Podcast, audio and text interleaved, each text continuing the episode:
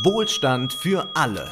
Über Geld sprechen Ole Nymon und Wolfgang M. Schmidt. Hallo und herzlich willkommen. Hallo Wolfgang. Hallo Ole.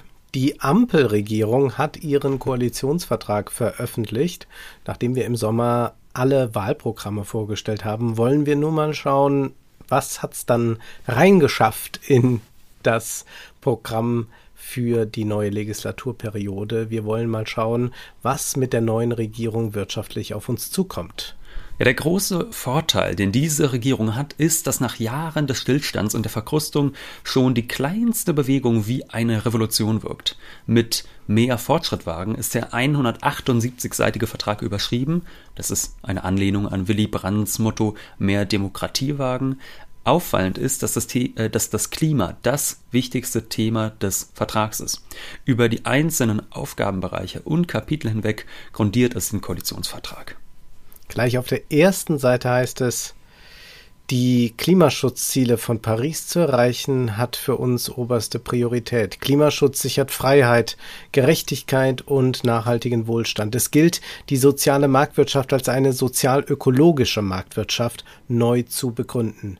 Wir schaffen ein Regelwerk, das den Weg frei macht für Innovationen und Maßnahmen, um Deutschland auf den 1,5 Grad Pfad zu bringen. Schritt für Schritt beenden wir das fossile Zeitalter auch indem wir den Kohleausstieg idealerweise auf 2030 vorziehen und die Technologie des Verbrennungsmotors hinter uns lassen. Der Begriff der sozialökologischen Marktwirtschaft ist kein genuin grüner. Bereits in den 90er Jahren war er in Unionsdebatten präsent und bemerkenswert ist die Formulierung, man möchte den Kohleausstieg idealerweise auf 2030 vorziehen. So lässt man sich einigen Spielraum, was wir an vielen, eigentlich schon zu vielen Stellen des Papiers finden können. Mitunter hat man den Eindruck, dass man hier nicht einen Koalitionsvertrag liest, sondern ausformulierte Wünsche, bei denen aber nicht klar ist, wann und vor allem wie man sie erreichen möchte. Die Ampelparteien haben sich bemüht, möglichst schnell eine Regierung stellen zu können. Es bedeutet aber auch, dass man viele konkrete Debatten in die Regierungszeit verschoben hat. Die Schönwetterstimmung könnte daher je enden. Diverse Passagen lassen offen, ob es in eine eher grün-sozialdemokratische oder in eine eher liberale Richtung gehen wird. Wir werden da einige Kämpfe erleben. Es bleibt spannend, könnte man auch sagen. Sprechen wir mal über die sozialen Fortschritte. Da ist zuallererst die Anhebung des Mindestlohns von 9,60 Euro aktuell auf 12 Euro. Das ist ein richtiger Schritt. Er geht allerdings nicht weit genug denn man benötigt eigentlich einen Mindestlohn in Höhe von 13 Euro, um Altersarmut zu verhindern. Aber es ist schon eine gewisse Errungenschaft jetzt. Das ist auch könnte man sagen, das Wichtigste, was soziale Veränderungen betrifft. Denn eine Abschaffung von Hartz IV wie sie mal so im Schwange war, von der kann eigentlich nicht die Rede sein. Die Grünen, die Sozialdemokraten, viele von ihnen zumindest hatten so etwas ja versprochen, aber vorläufig scheint es sich da erst einmal um eine Namensänderung zu handeln. Ja, Hartz IV heißt jetzt Bürgergeld, könnte man spöttisch sagen. Das ist nicht ganz falsch, aber auch nicht ganz richtig. Denn tatsächlich soll das System reformiert werden. So wird eine Kindergrundsicherung eingeführt um endlich die Kinderarmut zu bekämpfen. Die Höhe ist aber noch unbekannt.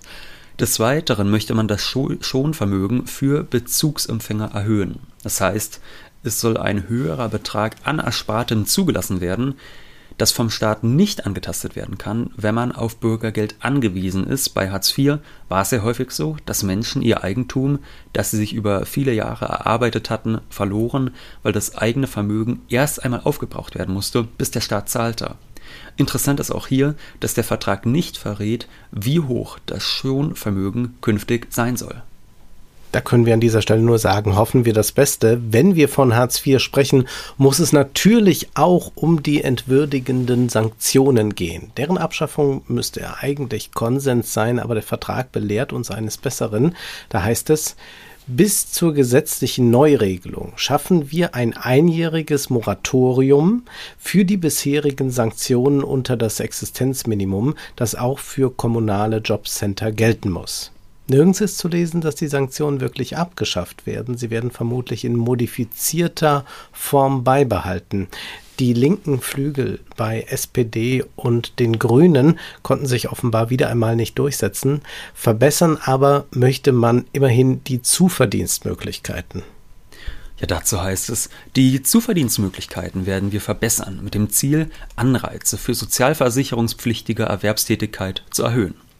Die Anrechnung von Schüler- und Studentenjobs von Jugendlichen und jungen Erwachsenen in Bedarfsgemeinschaften nach dem Sozialgesetzbuch II sowie Pflege- oder Heimkindern soll entfallen. Bei Auszubildenden erhöhen wir den Freibetrag. So. Löblich daran ist, dass einige Kinder aus Hartz-IV-Bedarfsgemeinschaften also in Zukunft Geld verdienen können ohne dass es danach in großen Teilen den Eltern wieder abgezogen wird. Wir erinnern uns, alles, was über einen Freibetrag von 100 Euro hinausging, wurde bis zuletzt zu über 80 Prozent den Eltern wieder abgezogen. Die Frage, die sich da stellt, ist nur, ja, warum soll das denn für Azubis nicht gelten? Denn das folgt mhm. ja aus dieser Formulierung. Da soll jetzt der Freibetrag angehoben werden für Azubis. Aber was ist denn daran jetzt sozial gerecht, dass das nur für Schüler- und Studentenjobs gilt, aber nicht für Azubis? Auch hier und Azubis verdienen ja wirklich sehr schlecht in Deutschland. Mhm. Ja, also das ja. ist ja keineswegs so, dass man da mit in Saus und Braus lebt mit einem Azubi-Gehalt. Zumindest, ich sag mal so, wenn du bei diesen Mindestvergütungen bist, die Azubis bekommen, dann ist es tatsächlich so. Es gibt natürlich Branchen, äh, bei denen ja. das deutlich anders ist. Ja. ja. Fragt sich aber, warum ist hier auch keine konkrete Zahl zu lesen? Wäre jetzt auch mal nett gewesen. Und wo wir bei konkreten Zahlen schon mal sind, Wolfgang, da gibt es ja eines, was besonders entscheidend ist beim Hartz-IV-System, nämlich wie viel bekommen denn die Empfänger? Hm, der Regelsatz liegt momentan bei Hartz IV bei 446 Euro. Also wenn man Single ist und so weiter und so fort, wird ja dann nochmal anders gerechnet in anderen Konstellationen, aber 446 Euro. Im nächsten Jahr werden es mickrige drei Euro mehr sein. Dazu konnte man sich jetzt durchringen. Also die Regierung, die aktuelle noch, äh, die konnte sich dazu durchringen. Und jetzt könnte man denken, mit dem Bürgergeld wird das alles anders sein. Aber nein, der Regelsatz wird erstmal nicht erhöht. Immerhin hatten ja die Grünen mal 50 Euro im Sinn. Also die grüne Jugend wollte wesentlich mehr, aber die Grünen haben dann sich für 50 Euro dann doch noch durchringen können. 50 Euro okay. Und du, Ole, sagtest damals in unserer Folge zu den Grünen noch, äh, dass das wahrscheinlich auch nicht lange so bleiben wird. Die lassen sich dann von der FDP noch mal ein bisschen drücken. Und ja, 50 Euro waren schon läppisch, aber auch davon ist nichts geblieben. Ulrich Schneider vom Paritätischen Wohlfahrtsverband forderte ja lange schon, dass man eigentlich einen Regelsatz von 600 Euro braucht. Doch offenbar ließen sich Baerbock und Habeck da sehr weich klopfen, beziehungsweise man kann es auch so formulieren, dies ist kein Anliegen, das ihnen wirklich wichtig ist. Und das ist natürlich fatal. Gerade wird sehr viel teurer, vor allem Energie. Angekündigt ist ein einmaliger Heizkostenzuschuss. Auch der wird, mhm. Überraschung, nicht konkret beziffert. Umso weniger ist nachvollziehbar, dass man den Regelsatz nicht erheblich erhöht. Hoffentlich jammern diese Politiker bei ihren Sonntagsreden dann hinterher nicht wieder über die Spaltung der Gesellschaft, denn diese wird durch die Koalition sicherlich eher vorangetrieben als entschärft. Was ja auch teurer wird, ist zum Beispiel die Mobilität. Bahntickets kosten immer mehr und übers Tanken brauchen wir jetzt gar nicht zu sprechen. Wie verhält es sich dann also mit der Mobilitätswende, Wolfgang, die ja allenthalben versprochen wird? Blicken wir zunächst auf den Individualverkehr. Da heißt es, unser Ziel sind mindestens 15 Millionen vollelektrische Pkw bis 2030. Damit werden also knapp ein Drittel aller Autos auf deutschen Straßen mit einem E-Motor ausgestattet. Dafür sollen europäische Batterieprojekte weiterentwickelt werden. Angestrebt wird eine Ansiedlung weiterer Zellproduktionsstandorte und besonders benötigt werden Ladesäulen.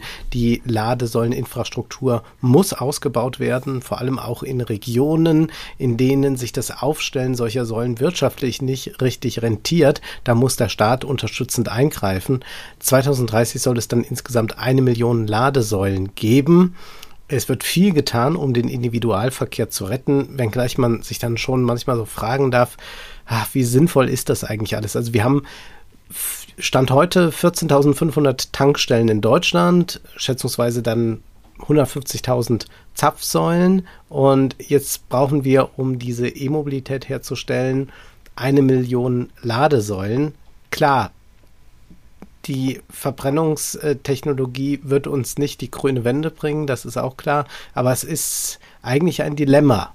vor dem man da steht, wenn man bedenkt, was das jetzt alles kostet und bedeutet und auch nicht alles umweltfreundlich ist. Ja, das wird halt investiert um die Automobilindustrie weiter so zu halten und um am Individualverkehr ja. festzuhalten. Wir wissen, am besten wäre es ja, wenn es mehr öffentliche Angebote gäbe. Und du hast es schon angesprochen, es gibt da eben jetzt mal wieder ein realpolitisches Dilemma, dem man nicht so wirklich entkommt. Denn es ist klar, in vielen Regionen Deutschlands ist ein Auto nahezu unverzichtbar. Und das, was man dann da noch am besten fürs Klima machen kann, ist natürlich, dass der Strom, mit dem diese E-Autos betankt werden sollen, dass der dann äh, zumindest aus erneuerbaren Energien stammt. Und da kann man lobend sagen, auch wenn man sich dann fragt, wie soll das denn jetzt so schnell gehen?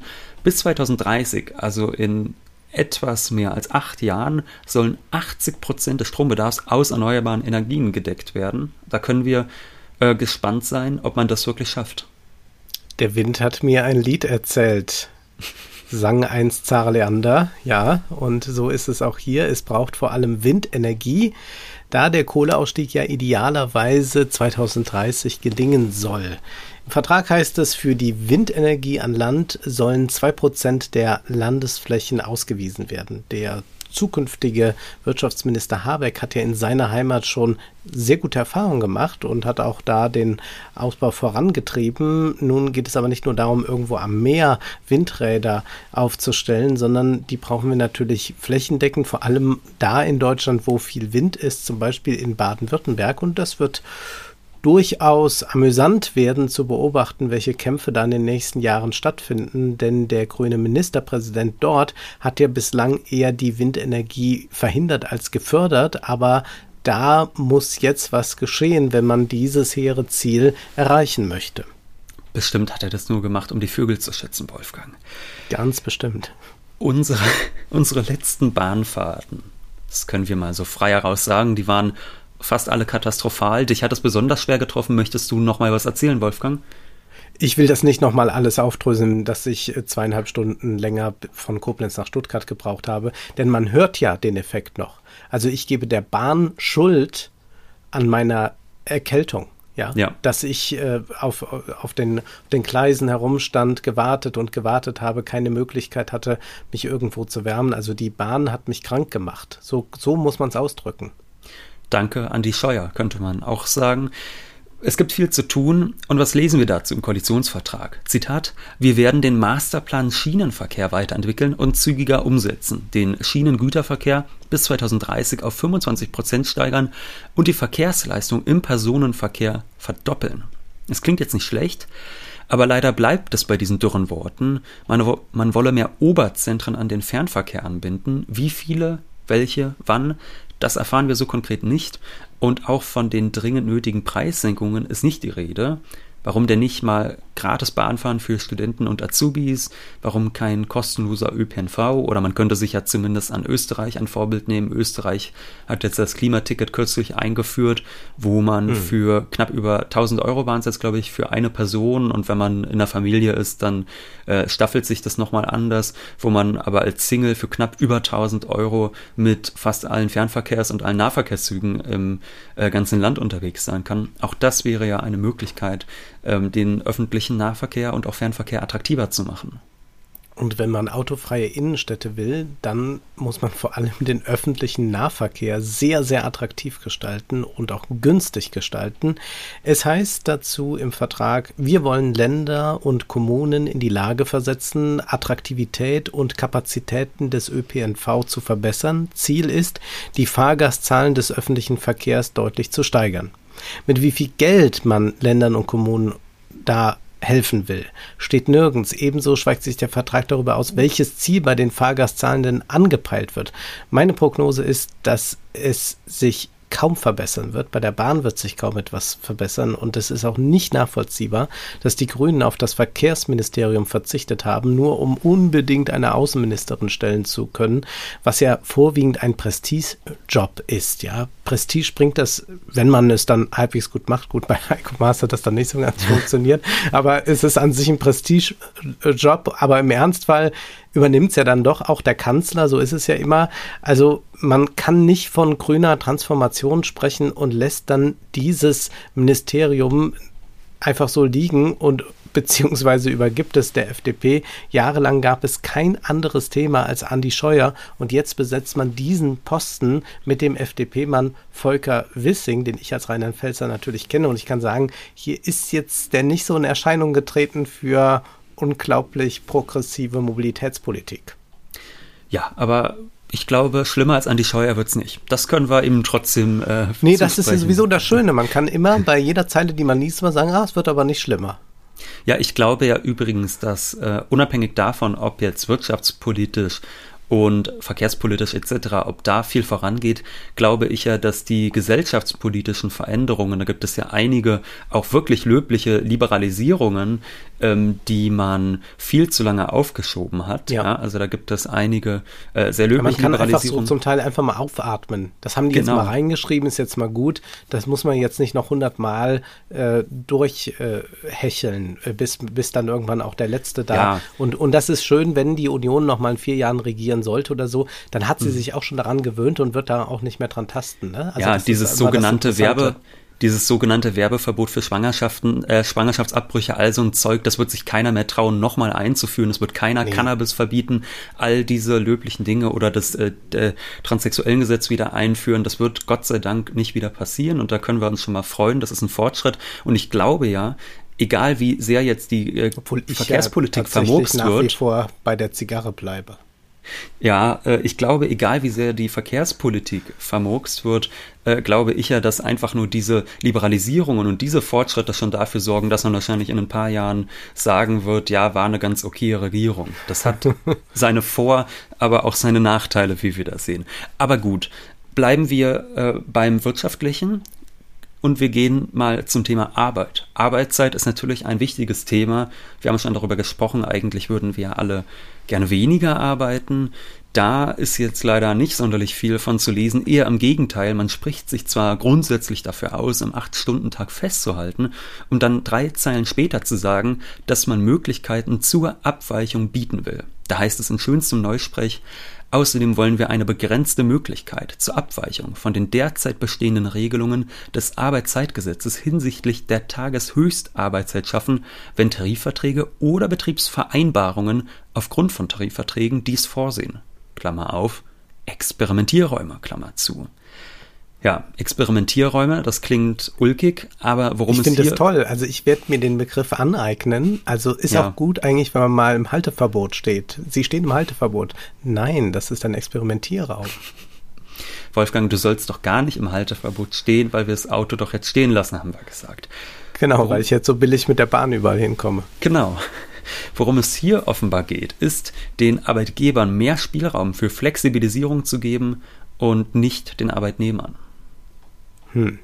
Bei der Rente ändert sich hingegen kaum etwas. Das Renteneintrittsalter wird nicht erhöht. Das Mindestrentenniveau von 48 Prozent wird dauerhaft gesichert. Keine Rentenkürzung. Versprochen wird nochmal ganz konkret.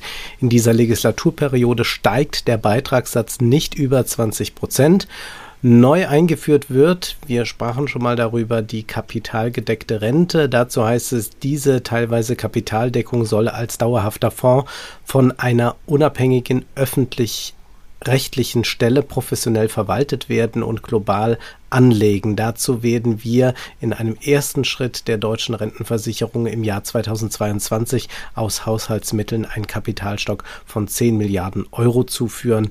Der kapitalgedeckte Teil der gesetzlichen Rente muss für das Kollektiv der Beitragszahler dauerhaft eigentumsgeschützt sein. Wir haben uns in Folge 82 dazu schon kritisch geäußert. Festhalten können wir, dass dies ohnehin nur ein Tropfen auf den heißen Stein ist. Damit wird das Rentenproblem keineswegs gelöst werden, wirkt aber irgendwie ein bisschen dynamisch. Kommen wir zu erfreulicheren Themen, sprechen wir über die Schulden. Da es im Bundestag keine Zweidrittel Mehrheit für die Abschaffung der Schuldenbremse geben wird, muss man irgendwie mit der Schuldenbremse leben. Es heißt aber nicht, dass wir zu neoliberaler Sparsamkeit zurückkehren müssen. Es ist schon etwas lustig zu sehen, was für ein Monster man mit der Schuldenbremse geschaffen hat, um das herum man jetzt sich viel einfallen lassen muss, um es nicht zu wecken. Ja, man äh, kann sagen, die Ampelkoalition will die Schuldenbremse einhalten, gleichzeitig aber wahnsinnig viel Geld ausgeben und denkt sich dafür sehr, sehr innovative Wege aus, wie man die Schuldenbremse umgeht, weil man sie leider Gottes nun einmal hat. Und wie macht man das? Zunächst einmal heißt es, die öffentlichen Investitionen, insbesondere in Klimaschutz, Digitalisierung, Bildung und Forschung, werden wir im Rahmen der bestehenden Schuldenregel des Grundgesetzes gewährleisten, Anreize für private Investitionen setzen und Raum für unternehmerisches Wagnis schaffen, um so Wachstum zu generieren. Wenn privat in mehr Klimaschutz investiert wird, ist das von Vorteil. Wir wissen allerdings, dass der Markt das nicht von selbst regelt, sondern der Staat muss auch dafür sorgen, dass der Klimaschutz sich lohnt beziehungsweise muss er dafür sorgen, dass man eine Infrastruktur hat, die private Investitionen erst sinnvoll erscheinen lassen. Also auch Stichwort Mobilität. Wenn natürlich der Staat sagt, wir haben mit Ladesäulen nichts zu tun, wird natürlich auch die Autoindustrie wenig Anreize haben, auf E-Mobilität zu setzen. So forderte ja auch der Bundesverband der deutschen Industrie, dass der Staat dringend viele, viele Milliarden investieren muss. Deshalb steht im Vertrag, wir wollen mehr privates Kapital für Transformationsprojekte aktivieren. Dazu prüfen wir auch, welche Beiträge öffentliche Förderbanken zur Risikoabsicherung leisten können. Du hast ja schon gesagt, man guckt jetzt, wie kann man da mit der Schuldenbremse umgehen. Also man hat die jetzt nun mal, man kann nicht einfach sagen, ja, äh, druck doch mal Geld, wir geben es dann aus, sondern man muss jetzt neues, äh, neue Wege sich suchen, die aber vorhanden sind. Und eine besondere Rolle wird dabei der KfW zuteil. Die Kreditanstalt für Wiederaufbau wurde bereits 1948 gegründet und sie spielte schon während der Corona-Krise eine wichtige Rolle. Ich glaube, viele haben das dann zum ersten Mal vielleicht auch gehört, KfW. Und wir werden zur KfW auch nochmal eine eigene Folge aufzeichnen. Wichtig ist, dass man also da jetzt sieht, hier können wir ja schon mal ähm, eine Möglichkeit haben, dass wir das Geld nicht direkt selbst ausgeben, aber das mal über die KfW laufen lassen. Die Ampelparteien schreiben, um die Unternehmen bei ihren Investitionen auf dem Weg zur Klimaneutralität zu unterstützen, setzen wir auf zielgerichtete Instrumente. Dazu legen wir unter anderem einen Transformationsfonds bei der KfW auf, nutzen Klimaschutzdifferenzverträge, fördern Leuchtturmprojekte und schaffen Anreize für Leitmärkte und für klimaneutrale Produkte. Wir werden auch die kleinen und mittleren Unternehmen bei ihrem Weg zur klimatechnologischen Transformation begleiten und fördern. Es kostet natürlich Geld, allerdings wird dies nicht im Rahmen der Schuldenbremse ausgegeben. Der Vertrag spart hier mit Zahlen erneut, die Ziele bleiben abstrakt, aber der Staat greift wesentlich energischer in den Markt ein. Das ist ganz deutlich mit dem mehrfach im Papier vorgebrachten Argument, dass damit der Wohlstand erhalten bleiben soll und die Interessen der deutschen Wirtschaft auch künftig gewahrt werden. Es geht hier nicht allein um Weltrettung, sondern es geht hier definitiv auch um die Rettung des Kapitalismus, äh, des, der ähm, sozialökologischen Marktwirtschaft. Hätte man die Schuldenbremse nicht, wäre es ganz einfach. So aber benötigt man einige Tricks und die Koalitionspartner, die kennen die Tricks. Etwa soll die Funktionsweise der Schuldenbremse neu bewertet werden. Zitat: Entsprechend dem gesetzlichen Auftrag der Schuldenbremse werden wir das Konjunkturbereinigungsverfahren basierend auf den in den letzten zehn Jahren gewonnenen Erkenntnissen, zum Beispiel durch systemische Krisen, evaluieren und die sich daraus ergebenden Bedarfe entsprechend anpassen, ohne die grundgesetzliche Schuldenbremse zu ändern. So, das Klingt jetzt äußerst kryptisch, müssen wir zugeben. Also mal ganz langsam. Mit dem Konjunkturbereinigungsverfahren wird berechnet, ob ein Haushalt der eines Landes oder der des Bundes ausgeglichen ist. Also so kann geschaut werden, ob die Schuldenbremse eingehalten wird. Also ob der strukturell ausgeglichen ist, um genauer zu sein. Und der wissenschaftliche Dienst des Bundestags schreibt über dieses Konjunkturbereinigungsverfahren zur Beurteilung, ob ein Haushalt strukturell ausgeglichen ist, wird der öffentliche Finanzierungssaldo um konjunkturelle Einflüsse bereinigt. Dazu wird eine Konjunkturkomponente identifiziert, welche die konjunkturbedingten Mehr- oder Mindereinnahmen und Ausgaben ausweist. Die Differenz zwischen tatsächlichem Finanzierungssaldo und Konjunkturkomponente ergibt den für die Schuldenbremse maßgeblichen strukturellen Finanzierungssaldo. Diese Konjunkturkomponente kann mithilfe unterschiedlicher Verfahren ermittelt werden diese Verfahren sollen nun überprüft bzw. reformiert werden.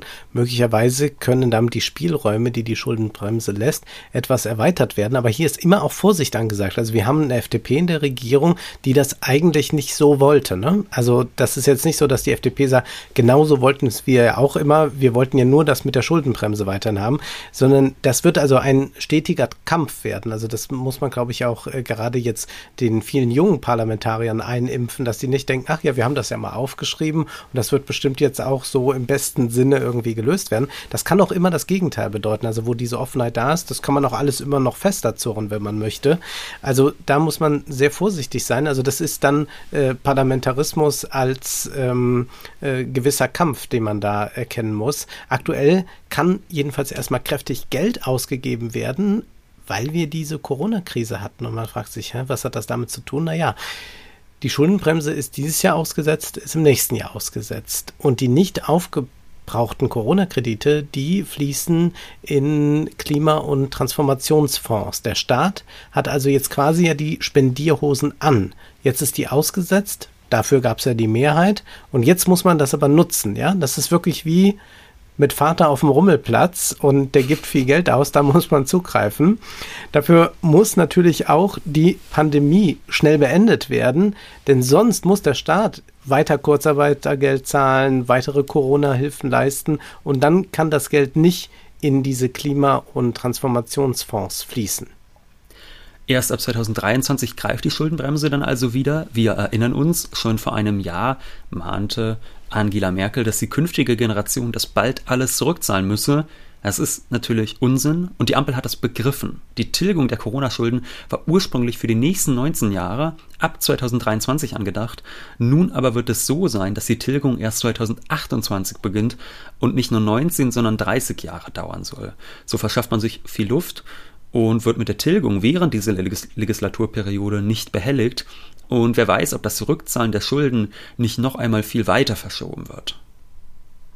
Wir sind hier ja ein bisschen euphorisch und ich glaube auch zu Recht. Und was wir aber hier so symptomatisch vielleicht auch sehen können, ist, dass jetzt gerade so auf dieser Ebene, äh, wo holen wir Geld her, ganz viel passiert. In welche Richtung das dann genau geht, wissen wir noch nicht. Aber gerade bei diesen sozialen Kämpfen, die wichtig sind, also wo man sagt, wie viel Regelsatz soll es denn sein, äh, wie viel Zuverdienst ist denn möglich, da werden immer nur so Tippelschritte, wenn überhaupt gemacht. Manchmal verschlechtert sich das sogar noch. Aber hier passiert noch was. Also das sagt natürlich auch sehr viel aus über, naja, politischen Aktivismus oder so oder, oder auch über ähm, die, die Rolle der Gewerkschaften oder so. Also, dass da einfach ganz, ganz wenig Macht noch vorhanden ist. Aber hier auf so einer funktionellen, funktionalistischen Ebene, da ist noch ganz viel möglich. Es ist ja hochfunktionalistisch, das irgendwie auch nur halbwegs zu verstehen, wie die das jetzt da irgendwie so verteilen, dass es doch geht mit den Schulden, ohne dass die Schuldenbremse tangiert wird. Also, fest steht erstmal auch mit der Schuldenbremse ist einiges möglich. Der Bund steckt nun Geld in Klima- und Transformationsfonds. Wenn dieses Geld dann später benötigt wird, dann wird es nicht als Neuschulden verbucht. Außerdem soll die Bahn ermächtigt werden, Kredite aufzunehmen. Darüber denkt man nach. Hätte man auch nicht dran gedacht, dass die Bahn das kann. Aber wenn die Bahn dann Schulden aufnimmt, dann hat es auch nichts mit der Schuldenbremse zu tun. Ähnlich ist es dann beim Bauen. 400.000 Wohnungen sollen jährlich in Deutschland entstehen, 100.000 davon staatlich gefördert. Auch da wieder die Frage, wer soll das bezahlen? Hier kommt die Bundesanstalt für Immobilienaufgaben BIMA ins Spiel und dazu heißt es, wir das ist werden wirklich wie so ein Kasperle-Theater, ne? Ja. Da kommt immer noch eine Figur und noch eine Figur, die Schulden aufnehmen darf ja. und die was finanzieren darf, nur damit der Staat die Schuldengrenze, also äh, Schuldenbremse einhalten kann. Also wie gesagt, ja. ich meine, man kann jetzt natürlich so euphorisch sich freuen, ach toll, äh, man äh, hält sich nicht so wirklich doll an die Schuldenbremse, das kann man natürlich loben. Es zeigt aber wirklich auch wieder, in was für eine komplett, also in was für eine komplett bekloppte Situation man sich da reingeritten hat vor knapp ja. zehn Jahren, als man diese bescheuerte Schuldenbremse eingeführt hat. Ja, also zu, zum Bundesanstalt für Immobilienaufgaben heißt es dann, wir werden der BIMA mehr Freiheiten verschaffen und ihr die Aufnahme von Krediten ermöglichen. Die BIMA soll künftig selbst investieren und bauen sowie weiterhin kommunales Bauen unterstützen können. Das heißt, hier können auch Schulden gemacht werden, die abseits der Schuldenbremse aufgenommen werden. Sebastian Puschner schreibt dazu im Freitag, der Staat selbst als Bauherr, das spricht nun mal so gar nicht dafür, dass sich in den Koalitionsverhandlungen einzig und allein die FDP durchgesetzt hat. Übrigens wird eine Verschärfung der Mietpreisbremse vorbereitet, insbesondere in Großstädten mit hoher Nachfrage. Und zwar ist es ja momentan so, dass wo die Mietpreisbremse gilt, die Mieten innerhalb von drei Jahren um 15 Prozent erhöht werden können nur und jetzt soll man äh, nur noch um 11 Prozent innerhalb von drei Jahren erhöhen können als Vermieter. Und die Mietpreisbremse soll auch zunächst einmal bis 2029 erhalten bleiben. Der Text, den du angesprochen hast von äh, Sebastian Puschner, den können wir jedenfalls nur wärmstens empfehlen. Äh, es ist ein sehr, würde ich sagen, kontraintuitiver Text. Er meint nämlich, so wie man früher sagte, only Nixon could go to China, also dass nur Richard Nixon mhm. ähm, die Kommunikation mit dem kommunistischen China aufnehmen und verbessern konnte ähm, das war so eine Ausnahmesituation in der Geschichte. Und so könnte es auch mit Christian Lindner sein, dass der zwar jetzt seinen Traum erfüllt bekommt vom Finanzministerium, aber gerade die Rolle einnehmen wird, die er eigentlich nicht einnehmen wollte, nämlich dass unter ihm ganz viele Möglichkeiten zur neuen Schuldenaufnahme ergriffen werden. Und das klingt jetzt erstmal kontraintuitiv, aber vielleicht kann das auch nur so jemand wie Christian Lindner, weil der in der Öffentlichkeit immer noch wahrgenommen wird als der in Anführungszeichen Vernünftige, also nach dieser bekloppten deutschen Logik Vernünftige, der dann eben ähm, offiziell sagen kann, wir machen hier verantwortliche äh, Fiskalpolitik, äh, äh, Finanzpolitik für die zukünftigen Generationen und gleichzeitig das macht, was die politische Linke in einem gewissen Rahmen eigentlich seit Jahren gefordert hat. Also da können wir sehr, sehr gespannt sein,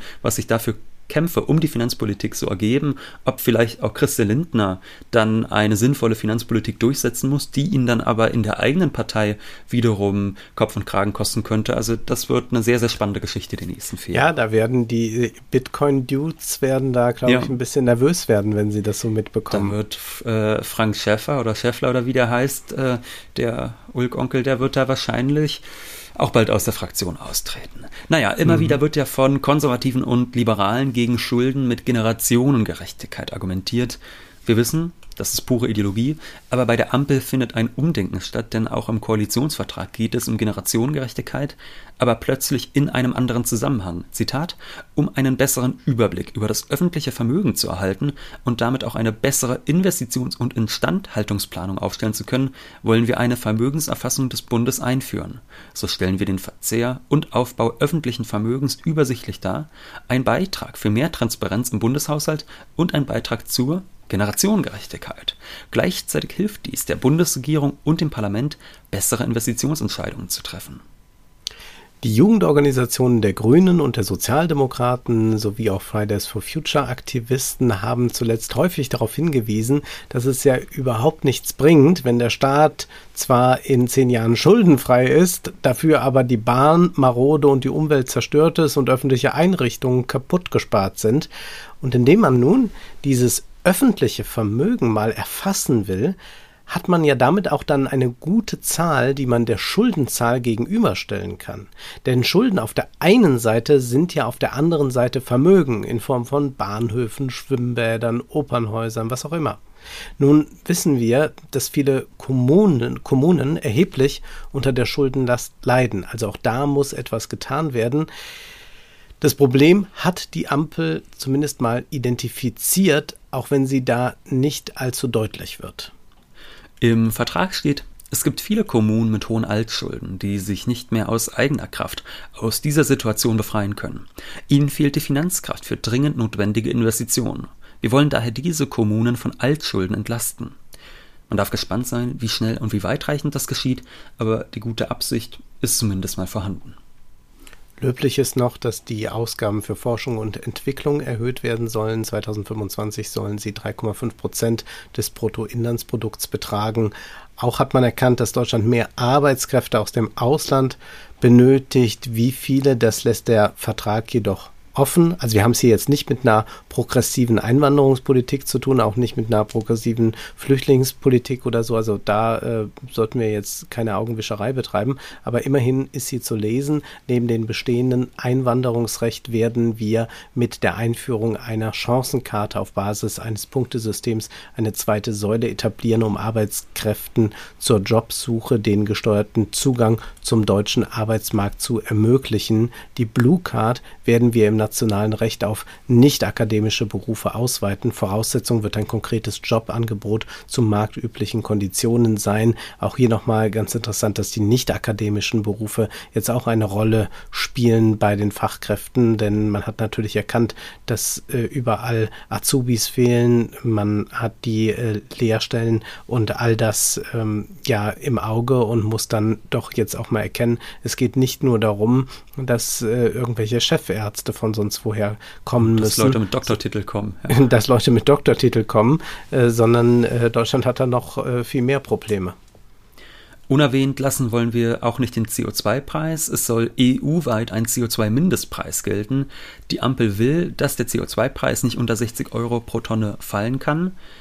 Damit sind wir aber noch weit davon entfernt, was die Tonne laut Umweltaktivisten eigentlich kosten müsste, nämlich das Dreifache.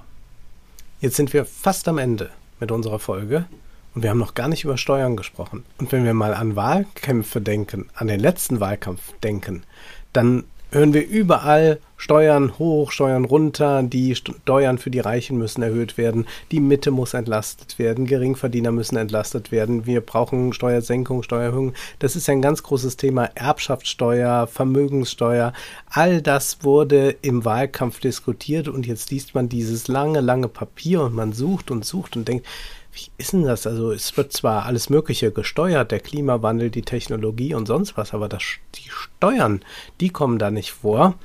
Und man fragt sich jetzt, ist da noch irgendwas?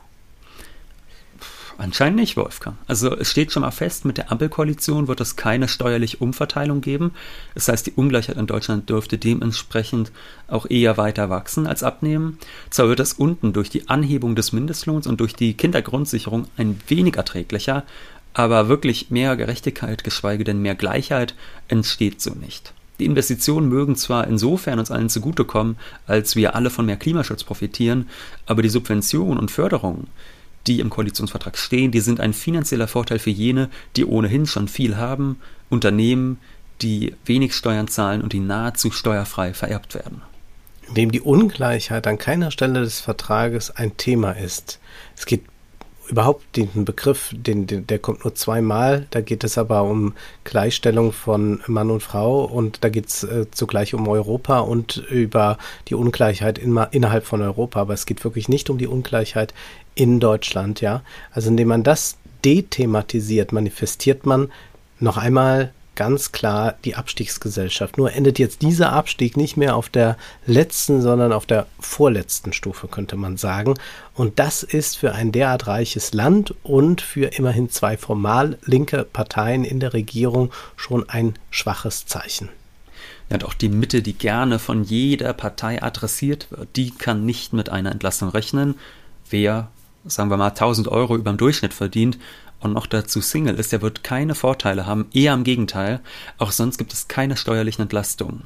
Ulrike Hermann schreibt dazu in der Taz, Zitat, die Mitte kommt in dem Papier nirgends vor und wird auch nicht profitieren. Stattdessen werden vor allem die Unternehmer entlastet, die ihre Steuerlast drücken können und damit Milliarden geschenkt bekommen. Für die Firmen gibt es 2022 und 2023 eine Superabschreibung, wenn sie in Klimaschutz oder digitale Wirtschaftsgüter investieren. Beide Begriffe sind so dehnbar, dass es den Betrieben nicht schwerfallen wird, fast alle Anschaffungen abzusetzen. Die FDP hat also geliefert und ihre Klientel bedient. Das Deutsche Institut für Wirtschaftsforschung schätzt, dass dieses Geschenk bis zu 40 Milliarden Euro kosten könnte. Ob man also von mehr Fortschrittwagen sprechen kann, wenn damit nur ein klimapolitischer und technologischer, nicht aber ein sozialer Fortschritt gemeint ist, lassen wir mal dahingestellt. Wir möchten nun noch auf unser neues Literaturspezial hinweisen. Wir haben über Bertolt Brechts Klassiker Der gute Mensch von Seeschuan gesprochen. Jetzt ist aber erst einmal Schluss für heute, denn Zeit ist Geld. Prosit. Das war Wohlstand für alle. Ihr könnt uns finanziell unterstützen über paypal.me-ole und Wolfgang oder über die in der Beschreibung angegebene Bankverbindung. Herzlichen Dank.